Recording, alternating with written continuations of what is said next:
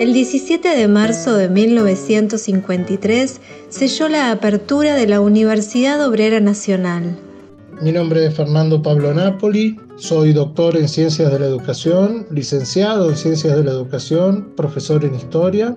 Me desempeño como profesor titular y director de cátedra de la asignatura Ingeniería y Sociedad en la Facultad Regional Buenos Aires de la Universidad Tecnológica Nacional. Soy director de la maestría en docencia universitaria y vicedirector del el Centro de Investigación e Innovación Educativa.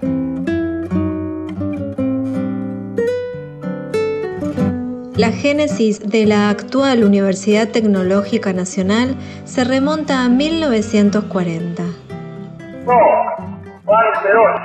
Juro por Dios nuestro Señor y estos santos evangelios, desempeñar con lealtad y patriotismo el cargo de presidente de la nación y observar y hacer observar fielmente la constitución de la nación argentina.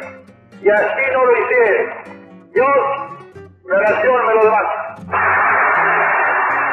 El 24 de febrero de 1946 fue el triunfo de la verdad sobre la ficción y fue la consolidación de un movimiento que representa el corazón de la clase trabajadora argentina sacrificada.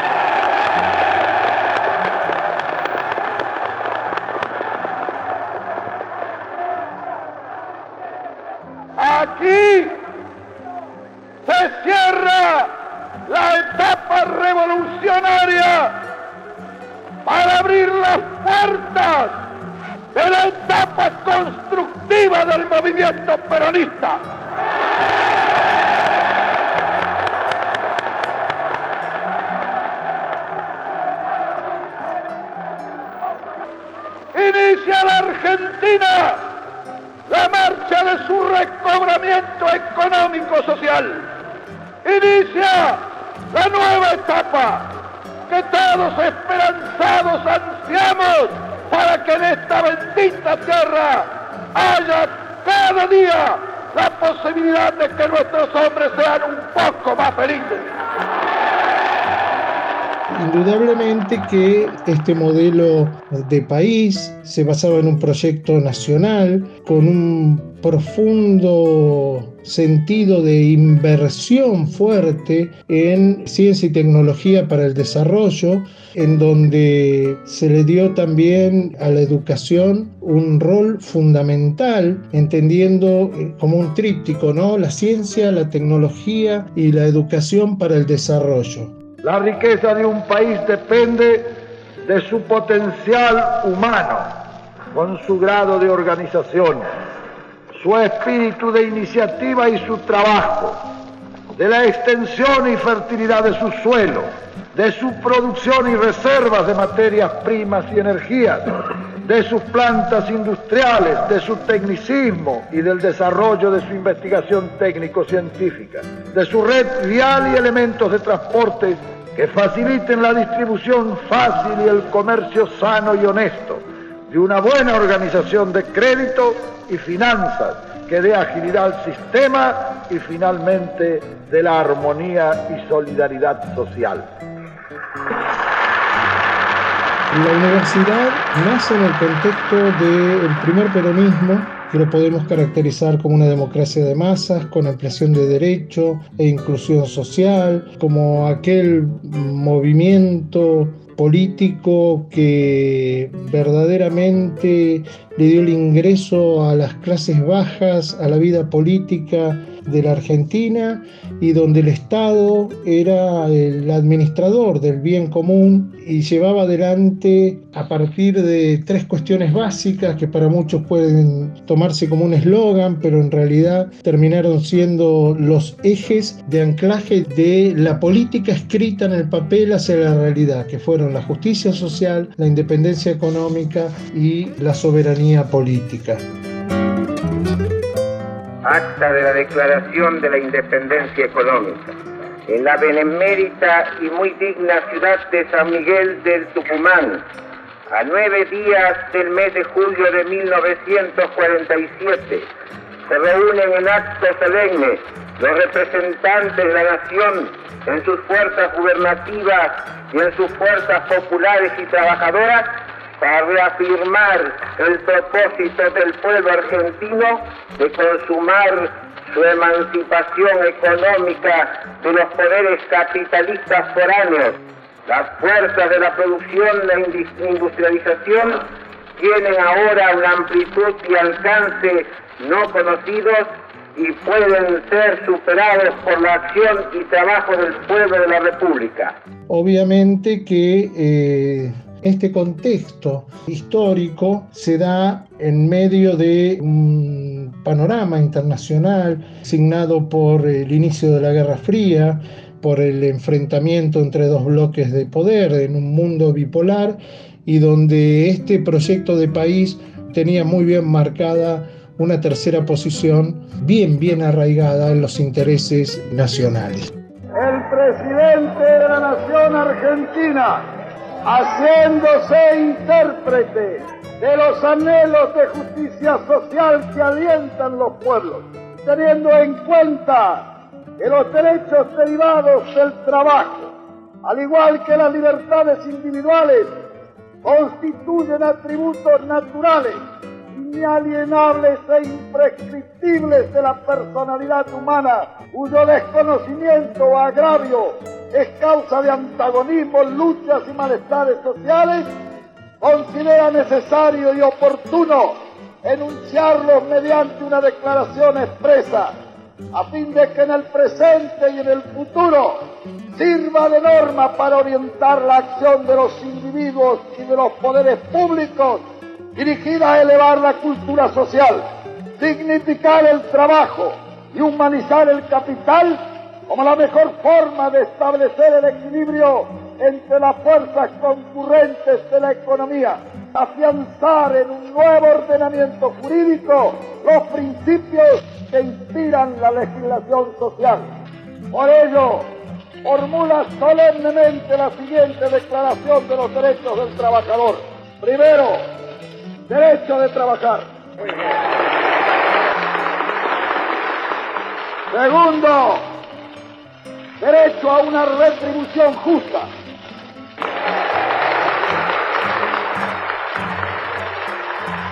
Tercero, derecho a la capacitación, proporcionando los medios para que en igualdad de oportunidades todo individuo pueda ejercitar el derecho de aprender y perfeccionarse. También destacamos en, este proceso histórico, iniciado por el primer peronismo, un acceso a la cobertura integral en el sistema de salud, una fuerte inversión en educación, como, como ya apuntamos, todo esto signado por lo que el propio Perón llamaba un humanismo cristiano, ¿no? donde lo importante quedaba plasmado en la realidad a partir de la movilidad social ascendente y siempre anclando el trabajo para sacar de la pobreza y de la marginalidad a eh, millones de argentinos de aquella época. Y es por eso que el general Perón ha querido que todos los obreros y todos los descamisados de la patria entren a las universidades en igual condiciones de los que ellos llamaban clases dirigentes. Que benditas sean estas clases que nos habían llevado a la entrega del país, a subalternizar los valores espirituales de la patria y a trabajar para 100 familias privilegiadas para llenar las bolsas de los señores y de iguales prisas.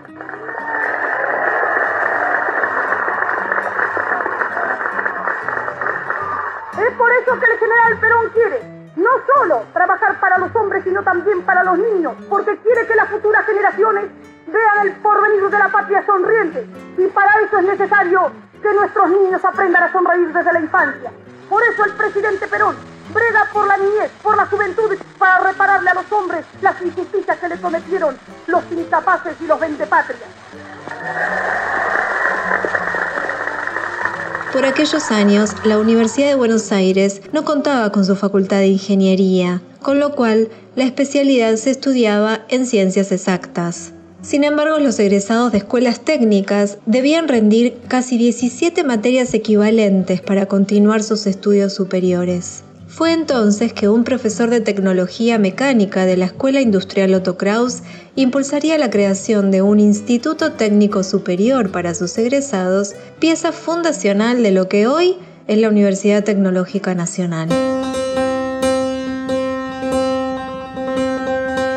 El ingeniero Pascual Pesano, notable y destacado pensador y docente de la educación técnica en aquel momento y que conocía experiencias de otros países del mundo y le lleva el proyecto a Perón y el general Perón inmediatamente se hace cargo de ese proyecto y le encarga ¿no? al ingeniero Pascual Pesano llevar adelante el proyecto de la creación de la, de la Universidad Obrera Nacional los que hacemos investigación en este campo eh, hemos tenido acceso a, muchísima documentación que tiene que ver con la creación de la universidad, cómo el ingeniero Pascual Pensano la fue pensando y la fue estructurando a partir de la realidad argentina.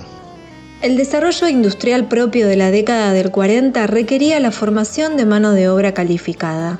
En 1944 se conforma la Comisión Nacional de Aprendizaje y Orientación Profesional. Como parte de la tercera etapa de los ciclos de formación técnica dependientes de dicha comisión, es que el 19 de agosto de 1948, luego de intensos debates, el Congreso de la Nación sanciona la Ley 13.229, norma que crea la Universidad Obrera Nacional. Su funcionamiento fue reglamentado por el Poder Ejecutivo a través de un decreto del 7 de octubre de 1952. La inauguración demoraría cinco meses más no es que hubo una demora, sino que precisamente fue una decisión estratégica del presidente Perón de esperar a poner en funcionamiento el segundo plan quinquenal para dotar de todos los recursos necesarios para que la universidad pudiera funcionar óptimamente. Finalmente la universidad abrió sus puertas el 17 de marzo de 1953 mediante el inicio de actividades de manera simultánea en las facultades obreras regionales de Buenos Aires, Córdoba, Mendoza, Rosario y Santa Fe. Se hizo el acto inaugural en Medrano 951, donde hoy es la Facultad Regional Buenos Aires, y que en aquel momento también iba a funcionar la Facultad Regional Buenos Aires y el rectorado de la universidad. El acto comenzó a las 11 y 10 de la mañana con presencia de lo que fue el primer eh, rector de la universidad, Cecilio Conditi, y estuvo presente también el pensador de la universidad, el vicerrector, el ingeniero Pascual Pesano, y se iniciaron las actividades con una clase verdaderamente magistral del presidente Perón, sentando lo que la ingeniería y la universidad obrera puntualmente iba a representar en la construcción de la nueva Argentina. En esa clase el presidente describe describe en forma muy concreta qué tipo de ingenieros necesitaba la sociedad argentina para construir esa nueva Argentina. Realmente un discurso maravilloso. Cuando uno lo lee se da cuenta que detrás de las palabras del presidente Perón estaba absolutamente sembrada la idea del desarrollo nacional muy fuertemente.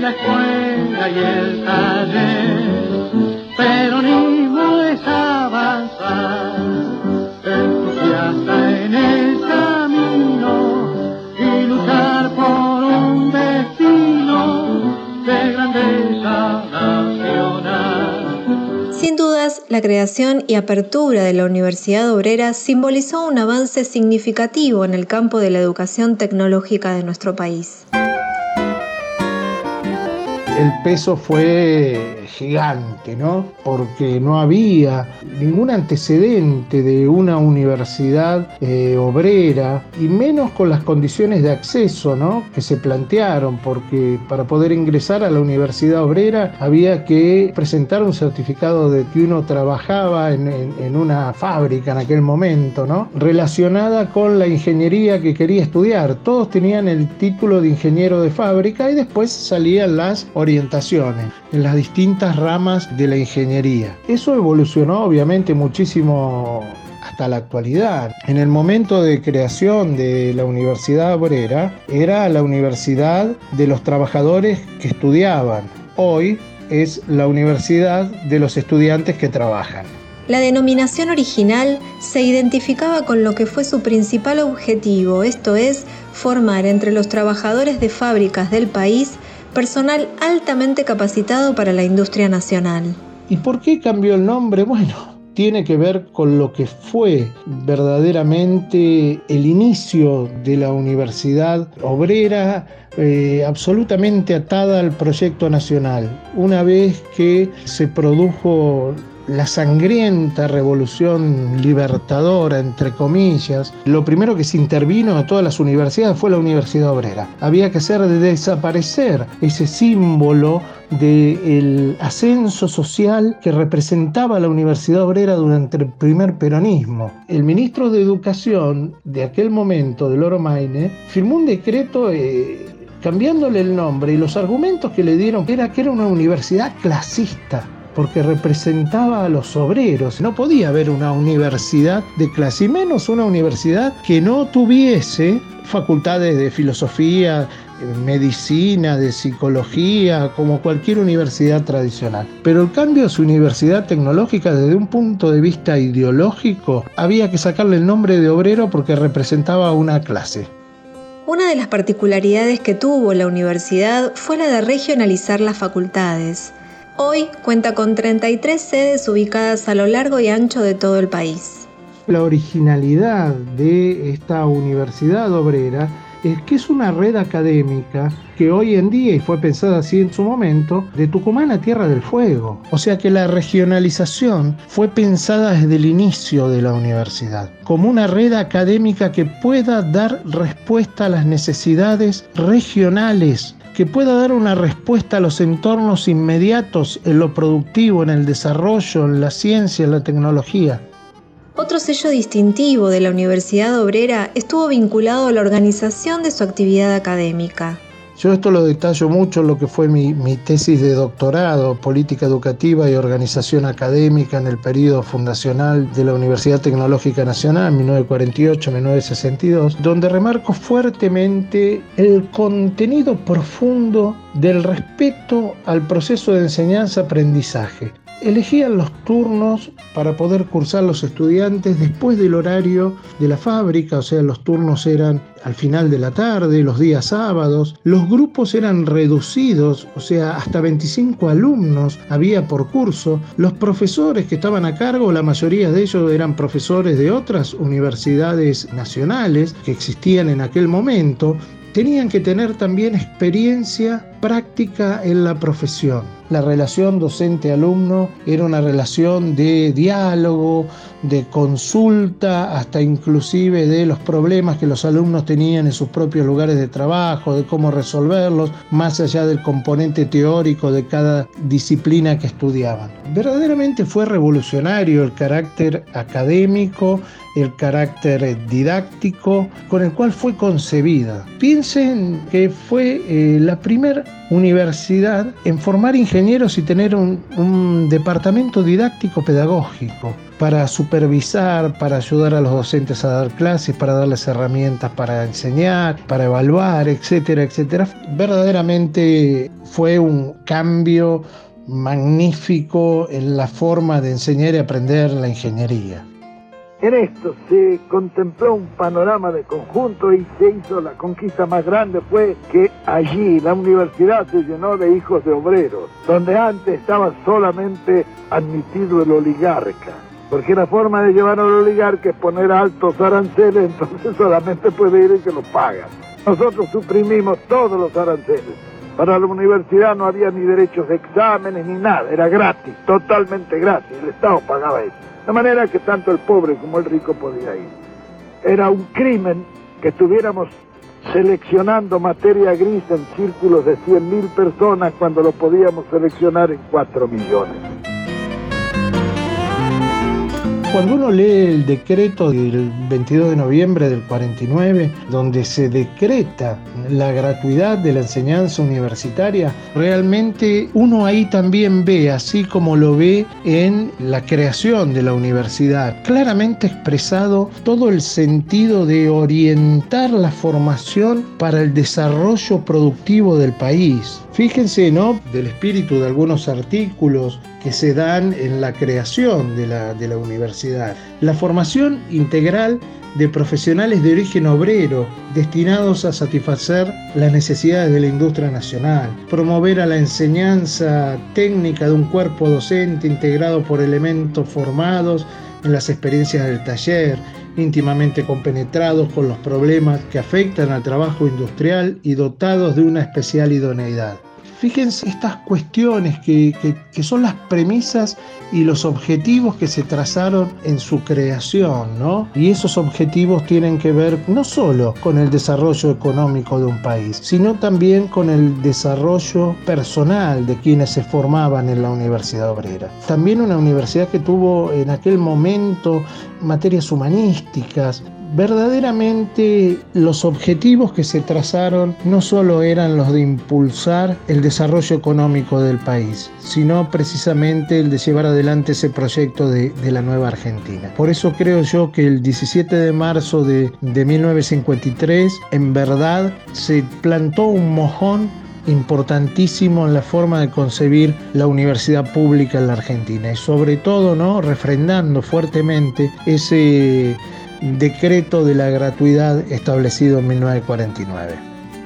La Universidad Obrera Nacional constituyó un proyecto inédito no solo en América Latina, sino también a nivel mundial. Los hijos de los obreros, los obreros mismos, no tenían posibilidades de acceder a la universidad y estudiar menos ingeniería. Así que el impacto de lo que fue la creación de la Universidad Obrera fue como coronar la obra educativa del primer peronismo dándole la posibilidad a los obreros y a los hijos de los obreros de poder ser ingenieros y empezar a formar parte en las tomas de decisiones importantes de la vida productiva de la Argentina. Verdaderamente fue un, un hecho muy significativo para la educación superior argentina la creación de la Universidad Obrera Nacional. Anualmente, la actual Universidad Tecnológica Nacional aporta al sistema productivo nacional más del 35% de graduados en ingenierías.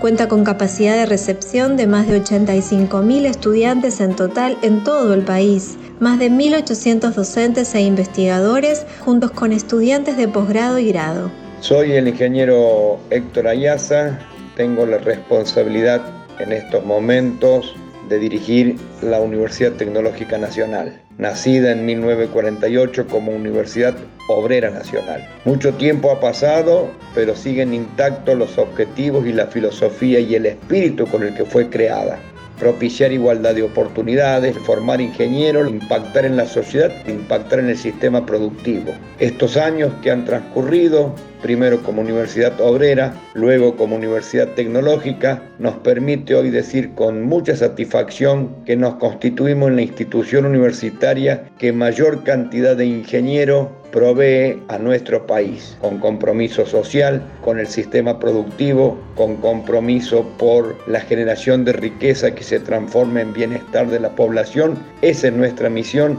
Eso es lo que llevamos adelante. En este aniversario recordamos entonces las palabras de su fundador en aquel 17 de marzo. Igualdad de oportunidades para trabajadoras y trabajadores.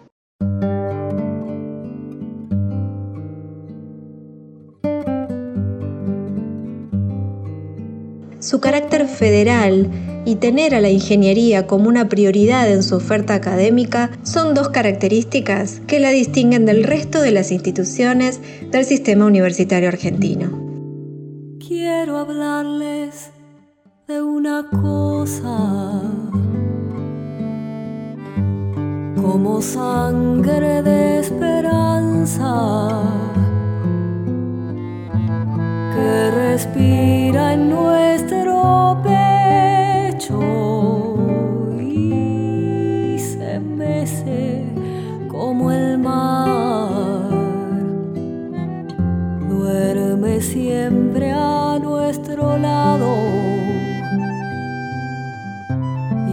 acaricia nuestras manos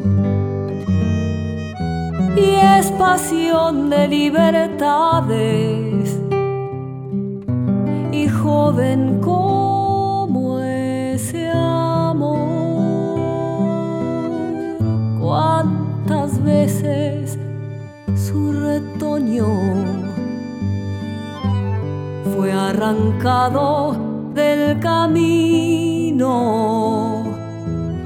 Cuántas veces su destino fue torcido hasta el dolor.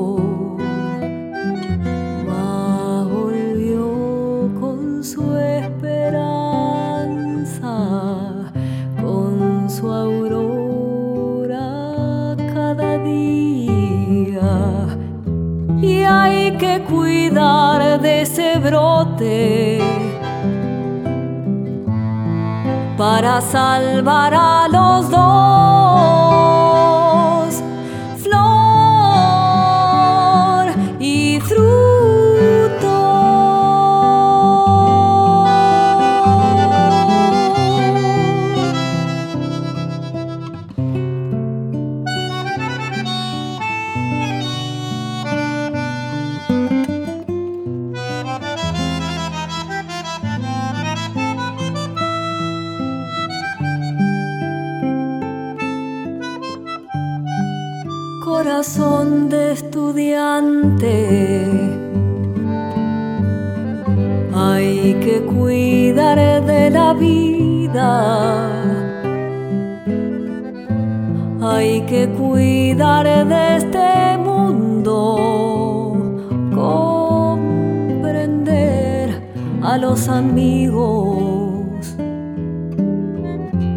Alegría y muchos sueños iluminan los caminos. Verdes plantas, sentimiento,